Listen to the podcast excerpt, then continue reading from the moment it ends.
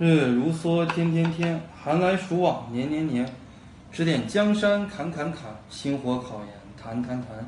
亲爱的同学们，大家好，欢迎大家来到我们的考研评书，我是大家老朋友，也是大家学长瑶瑶。我们这一期节目呢，给大家聊一个话题啊，教育学考研呢不太适合运用题海战术。最近很多学生啊，分两类学生，一类学生呢是看完书之后盲目的来自测啊，做一道题啊，学长。这道题为什么选这个？这道题为什么不选那个？哎呀，这道题我不会啊！这道题怎么书上没有写？哎呀，这道题为什么我做了好多遍，为什么还是错的？啊，这是一类学生。还有一类学生呢，就是在考研的复习的过程中，书到了九月份已经看不进去了啊，彻底的把书就相当于给放弃了。那么呢，就是来背笔记啊，都是希望通过大量的来做题，把全国所有学校所有专业的题都做了一遍。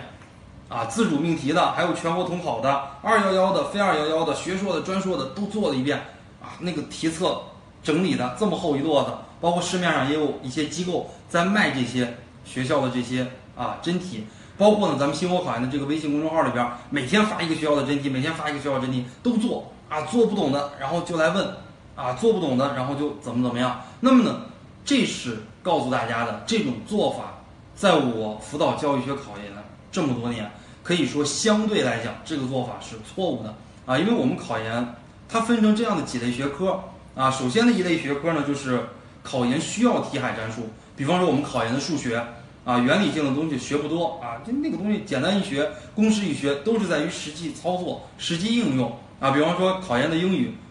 啊，我们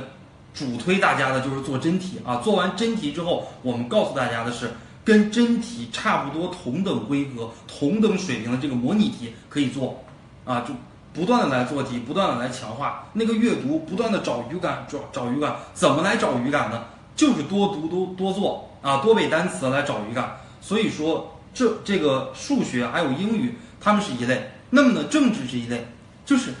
一大半时间啊，可以说是用来理解、用来看书，一小部分时间用来自测、用来做题。啊，七成的时间用来看书，然后呢，三成的时间，哎，就为什么要做题呢？做题只是说我简单的自测一下啊，我看看我学了马原这一章啊，这些唯物论呀、辩证法呀、认识论这些基本的观点，我们有没有掌握？我们学了毛中特啊，我们看看这个中国特色社会主义、生态文明呀、政治经济文化社会呀这五位一体里边的一些知识点，我们有没有掌握？啊，就是我们简单的是用来自测一些比较小、比较杂、比较碎的一些知识点。哎，适合运用一下这个题海战术。我们政治考前，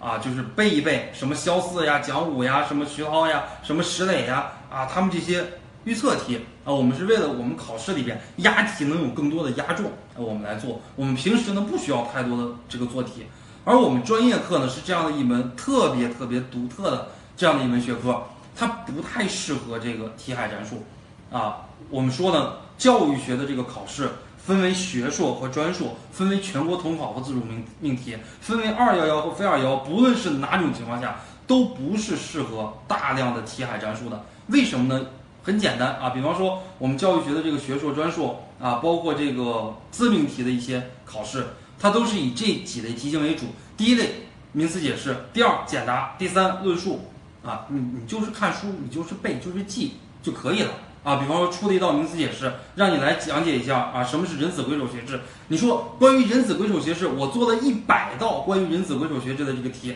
出了名词解释之后，考察的是什么呢？考察的还是你背诵这样的一个能力。你如果背会了人子归首学制，你一道题都不用做，人子归首学制，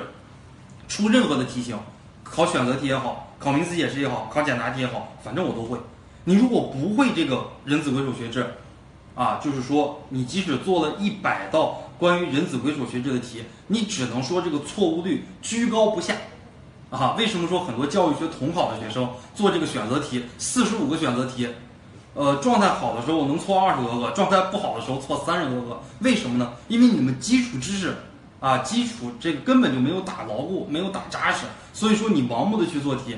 啊，你这个肯定是不行的，所以说呢，你要翻回这个基础。这是我们说的这个教育学的这个考试，为什么呢？因为我们这个教育学呀，呃，我们从做题中，我们没有办法归纳出这种一般性的啊技巧，或者说一种做题的一种方法，我没有办法归纳出来，我们只能是一个自测，而不像这个数学考试啊，什么逻辑题呀，什么立体几何呀、概率论呀这些题，我们做一百道、做一千道，哎，我们能够归纳出一个方法来。比方说英语的阅读理解，哎，我们做的多了，我们就知道什么标点符号之后，什么冒号呀、顿号呀、破折号之后啊，什么一些转折词呀，啊，什么但是呀、然而呀，这些转折词后边有可能就是正确答案。哎，我们也能看出一些规律，比方说同一替换，怎么怎么样的一个替换啊，这种替换的这种模式，在每年的考试里面都有。哎，我们做的多了，我们能总能够总结出这些经验。而我们教育学的考试呢，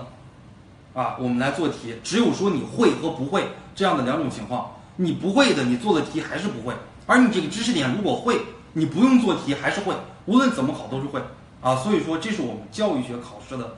它。有别于其他的这个考试呀，最重要的这样的一个方面，如果你考的是教育学学硕的统考，就是我们经常所说的考试代码为三幺幺全国统考啊，那么呢，你可以适当的做一些这个选择题，测试一下自己的这个基础知识啊，那么呢，你也可以啊做一些这种模拟题啊，比方说我们比较推荐的大纲解析配套一千题，这也是教育部三幺幺官方推荐的，你也可以看一看，也可以做一做，当然也没有特别大的参考价值。为什么呢？因为这个大纲解析配套一千题每年都差不多，连续七八年了。从我们考研那个年代，每年都差不多。如果你是这个自命题的，啊，你只需要把这个历年的真题看一看，历年的真题用来模拟就行了。其然后呢，就是说百分之九十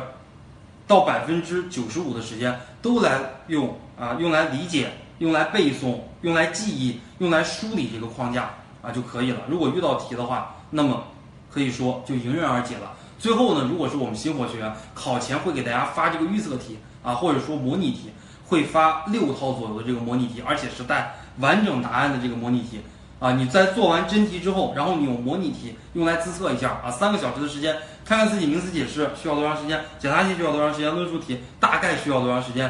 啊。那么对于考试大概的一个方向呢，再有一个收缩啊，这是我们谈到最后的这个模拟题。到时候的这些答题的一些技巧，包括模拟考试一些技巧，我们下期讲节目再来给大家讲啊！大家一定要切记，教育学考试不要过多的去做题，而是要沉下心来，认认真真的读书。读书的速度虽然非常的慢啊，不如背资料快，不如做题可能来的直接啊。如果是做题成功率特别的高，我们会有成就感；如果做题成功率特别的低，哎，我们会感觉到，我们会发现我们复习中很多的问题。但是呢，总而言之，言而总之，我们归根到一点，即使你发现了问题，你最后解决这个问题，仍然是需要大量的记忆和看书来解决这样的一个问题。好了，这是我们这一期给大家录的法院评书，我们下一讲